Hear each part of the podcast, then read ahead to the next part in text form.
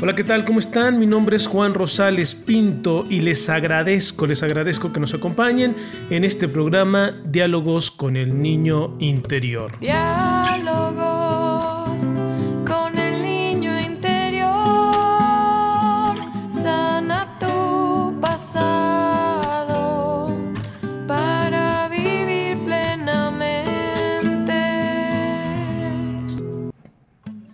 Programa en el que todos los días estaremos trabajando de manera terapéutica nuestro pasado, nuestras heridas de infancia, nuestras situaciones no resueltas. Bienvenidos. Hola, ¿qué tal? ¿Cómo están? Bienvenidos, bienvenidos a este nuevo podcast sobre diálogos con el niño interior. Y el día de hoy, el día de hoy estaremos hablando de un tema que es muy importante. Muy importante porque una de las grandes situaciones que se generan cuando existen heridas de infancia son lo que llamamos clínicamente o terapéuticamente síntomas. ¿Qué es un síntoma? Bueno, vamos a hacer una comparación muy ligera, muy leve, que creo que nos puede ayudar, por supuesto, a entrar en contexto.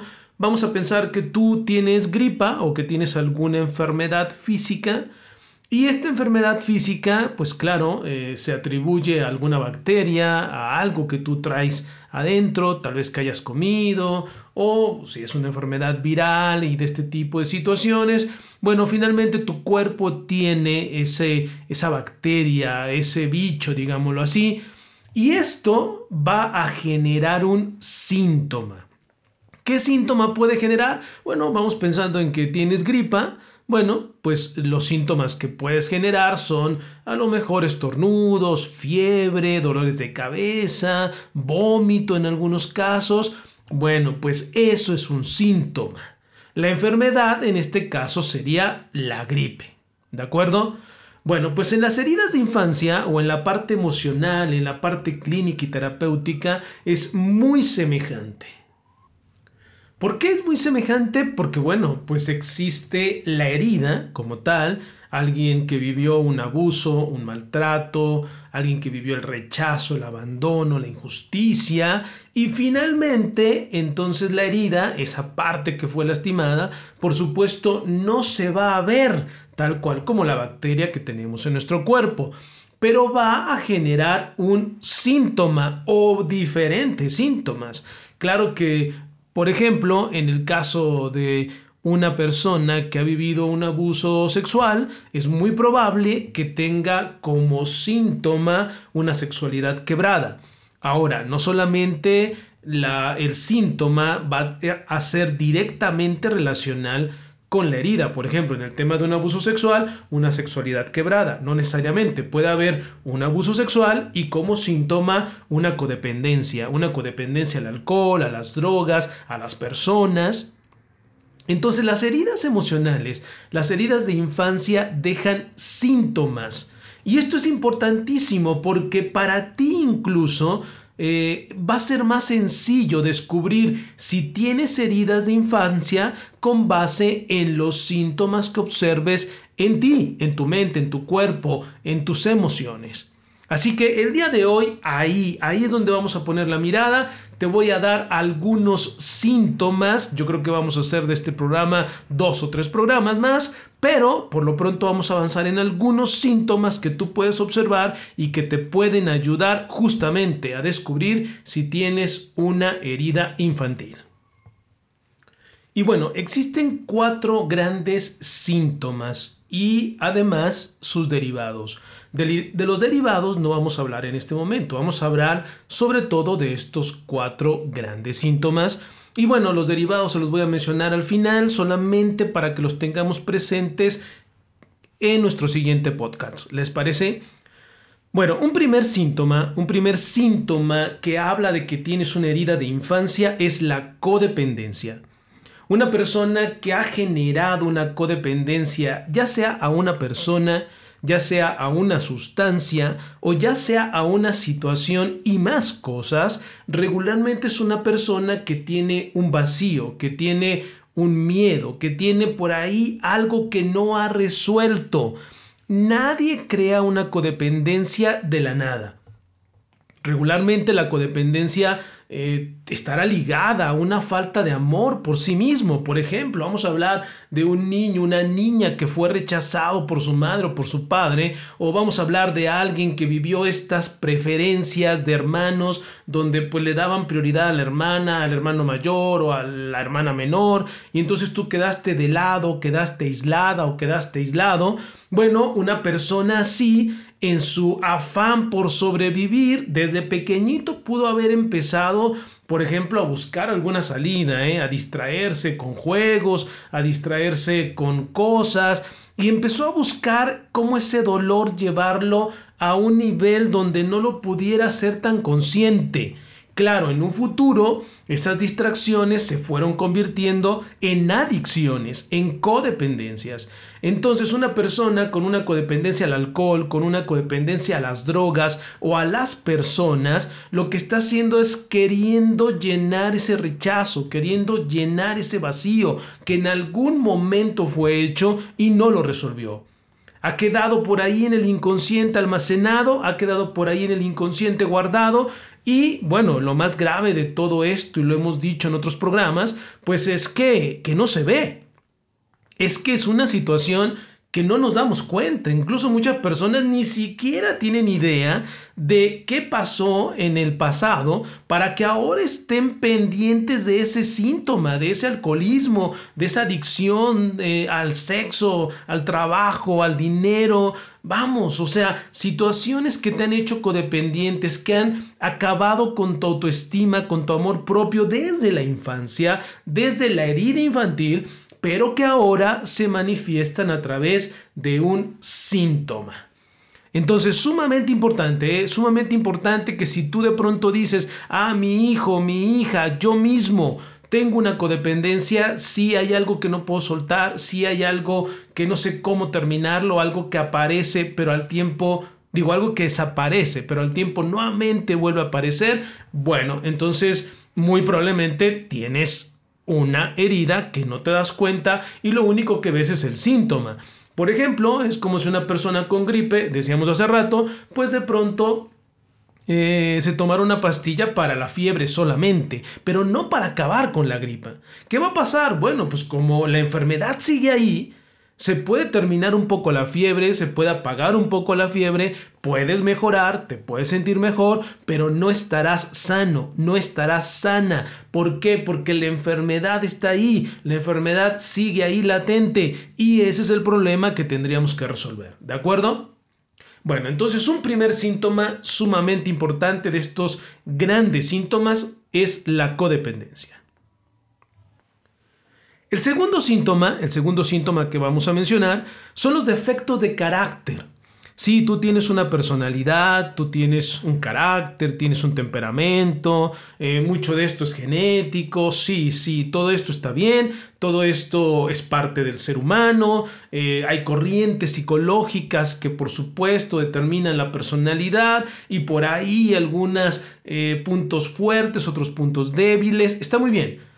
Pero el tema es que cuando nosotros traemos una herida de infancia, muchas veces nuestro carácter se vuelve incontrolable. Por ejemplo, hablemos de una persona que tiene un carácter colérico. Sí, sí, el colérico pues tiende a no ser tan paciente, tiende a de pronto enojarse, tiende a desesperarse. Sí, es su temperamento.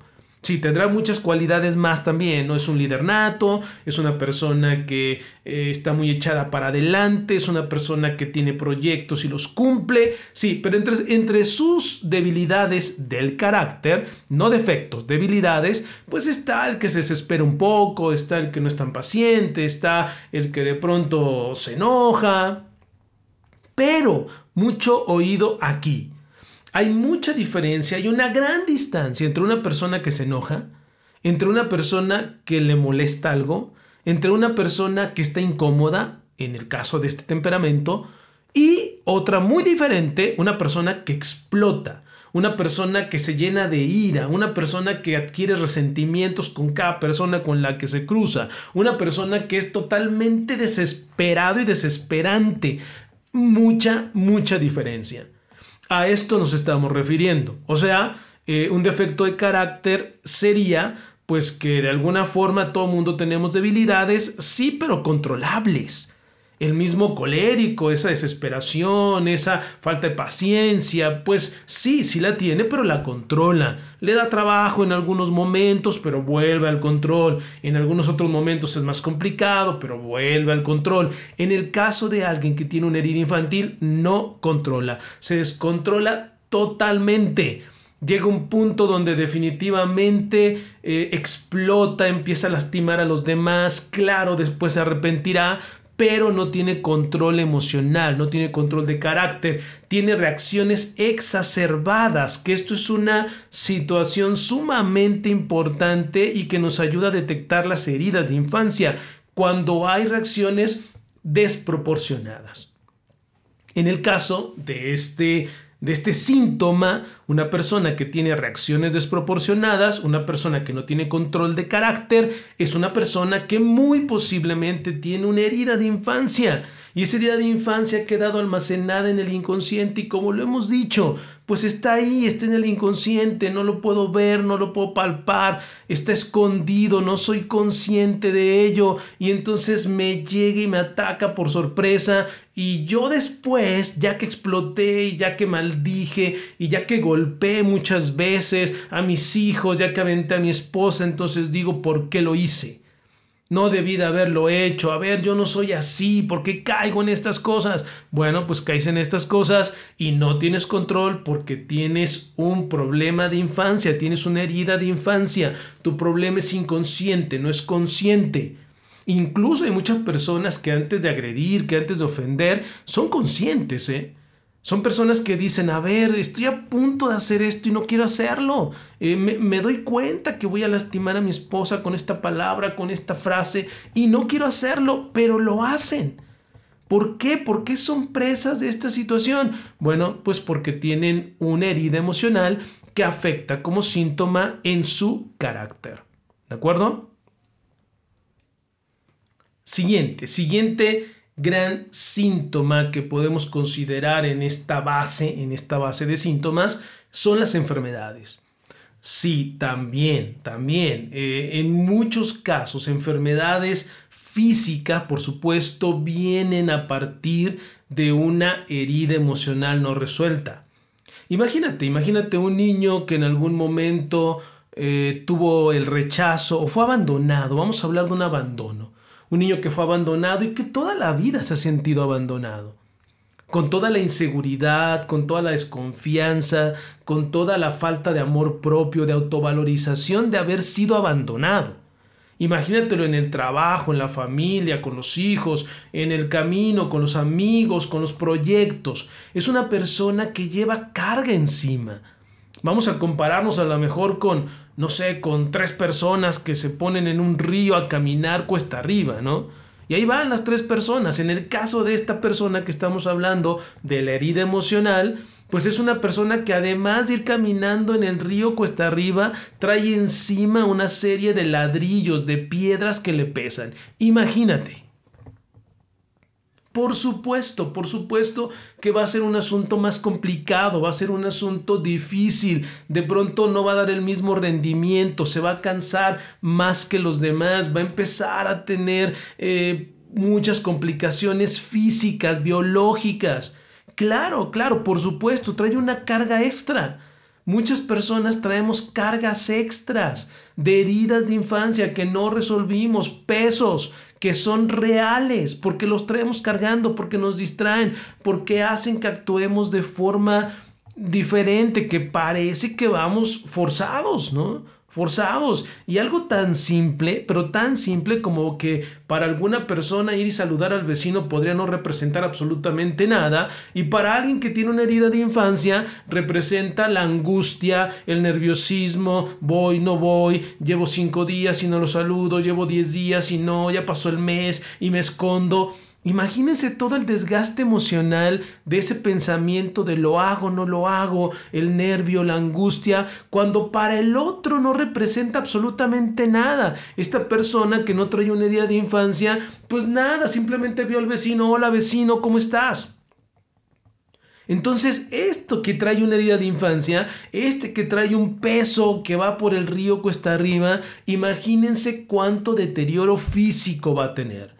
Claro que por supuesto, por lo menos enfermedades básicas como gripas, como dolores de cabeza, de estómago, diarreas y demás, eso es lo más normal y lo más común. Pero incluso muchas de estas enfermedades lamentablemente se van a enfermedades más determinantes, un cáncer, se van a situaciones alérgicas, se van a situaciones bueno, pues ya más lamentables, pues incluso, claro, podríamos hablar, aunque no se encuentra dentro de un marco de referencia de enfermedades, pero podríamos hablar aquí incluso del suicidio. Sí, por supuesto, ¿cómo no? Si va cargando tanto peso, si va cargando situaciones que se vuelven insoportables. Y de paso, de paso, además, los, los demás, los que lo rodean, además lo critican, ¿no? Oye, deberías de caminar más rápido, ¿por qué no caminas? Por tu culpa estamos detenidos. Que bueno, lleven solo a la, vida cotidiana. Oye, es que eres un enojón, eres un gritón, es que eres un bueno para nada, es que cómo puedo creer que cometas esos errores. A ver, espérame, ya te diste cuenta por qué se enoja, por qué la persona no puede controlarse. No estoy diciendo, y esto lo hablamos constantemente en nuestros programas, no estoy diciendo que lo soportemos, ¿eh? No estoy diciendo que lo aguantemos. Digo, si no quiero que él cargue esa carga, mucho menos tú, pues, ¿no? No estoy pidiendo que tú te eches la carga que la persona trae, pero sí te estoy pidiendo que comprendamos. Te estoy pidiendo que tengas esa claridad de decir, la persona tiene un problema, está mal, algo tiene que hacer con su problema. Sí, pero mientras tanto, pues el apoyo que tú le puedas dar, o por lo menos los ladrillos que tú no le puedas echar encima, pues son buenísimos, ¿no? Son vitales, son sumamente importantes. Bueno, y por último, las adicciones. Sí, no es lo mismo que una codependencia, porque en el tema de la codependencia, eh, sí me aferro a alguien, sí me engancho de alguien, sí estoy ahí a expensas de alguien, pero en ese caso pueden ser personas, pueden ser situaciones, puede ser hasta una postura religiosa incluso.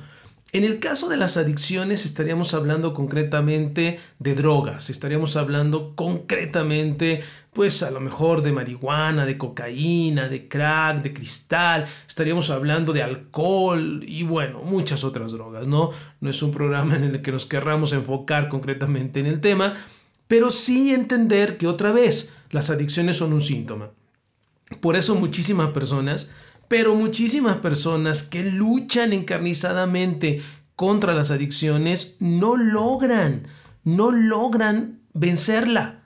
¿Sabes por qué? Porque estás luchando contra un síntoma, no estás luchando contra la enfermedad. Entonces, bueno, luchas contra un síntoma y lo que dije hace rato, pues el síntoma puede disminuir, el síntoma se puede ir, pero aparecerán otros síntomas otros síntomas, a veces más fuertes, a veces más determinantes. Entonces, esa es la razón por la que muchas personas, por más que luchen contra sus adicciones, por más que luchen contra el alcohol, por más que luchen contra alguna droga, no pueden vencerla. O de pronto se aíslan, entran a algún lugar donde los ayudan, sí, se aíslan, eh, hay cierta abstinencia, pero saliendo de ese lugar, y aquí te puedes encontrar cientos y cientos de casos, saliendo de ese lugar otra vez volvemos al tema de la adicción. Y es que eso es lo más normal. Eso es lo más normal porque, pues, repetimos, estás en contra de el síntoma y no de la enfermedad, cuando la enfermedad es el verdadero problema. Así que bueno, estos son como los grandes síntomas. Si tú tienes algo de esto, bueno, pues eso es una señal que te indicará que por ahí tienes un problema relacionado con una herida de infancia. Por supuesto, estos síntomas luego a la larga generan miedos. Miedos que ya los trabajaremos en el siguiente programa. Miedo a ser amado, miedo al fracaso, miedo a la comparación, a no ser fuerte, a los problemas y bueno, más. O sea, los miedos son una derivación de todos estos síntomas. Si yo viví ese conflicto de falta de amor, si yo viví ese conflicto de no ser acompañado, de ser rechazado, bueno, pues hubo una generación de síntomas, de miedos y demás. Ahora, en algún momento no solamente hablaremos de síntomas de manera general, porque también si nos enfocamos directamente a un adolescente, por ejemplo, también tiene sus propios síntomas. Hablaremos de eso también en algún otro programa, ¿les parece? Bueno, espero que esta información te sirva, espero que esta información la tengas muy presente. Eh, en nuestras redes sociales, en Juan Rosales Psicólogo, te puedes meter al YouTube y ahí vas a encontrar programas también de diálogos con el niño interior, pero no a la manera del podcast, sino más bien eh, como entrevistas o exposiciones. Ahí también te puedes enriquecer. Métete a nuestro YouTube, Juan Rosales Psicólogo. Y de paso déjame te digo que justamente estamos a unos días de iniciar con un proceso de concientización totalmente gratuito totalmente gratuito. Es un proceso de una semana, imagínate. Una semana trabajando con tus emociones, con tu mente, para que puedas descubrir si traes una herida infantil. Claro, después de descubrirlo habrá que trabajarlo, pero te digo una de las grandes ventajas y por qué hacemos estos procesos, porque mucha gente descubre que no trae una herida infantil, o mucha gente que ni por la cabeza le pasaba que tuviera una herida infantil se da cuenta que sí la trae. Entonces estamos a punto de iniciar con ese proceso. Si quieres formar parte de ese proceso totalmente gratuito, estamos ya a, a unos días, estamos a cuatro o cinco días, lo, iniciamos justamente en febrero de este año, el 15 de febrero. Estamos a unos días pues bueno, con mucho gusto te esperamos, acompáñanos. Ahora, si no es en este momento, será en otro. Continuamente estamos trabajando con esto para que te enteres de esta información o para que te inscribas eh, en, este, en este que sigue, en este programa nuevo. Bueno, pues puedes meterte a mi página de Facebook, Juan Rosales Psicólogo, igual nombre que la página de YouTube, y ahí te encontrarás con ligas que te pueden ayudar con esto muy importante. Nosotros le damos una importancia enorme, todos los mentores, todas las personas que me acompañan en este trabajo, a que tú seas consciente. De verdad eso puede hacer la diferencia enorme. De hecho, el propósito de este podcast y este diálogo con el niño interior, pues no es otra cosa que aportar un poco de conciencia a tu vida.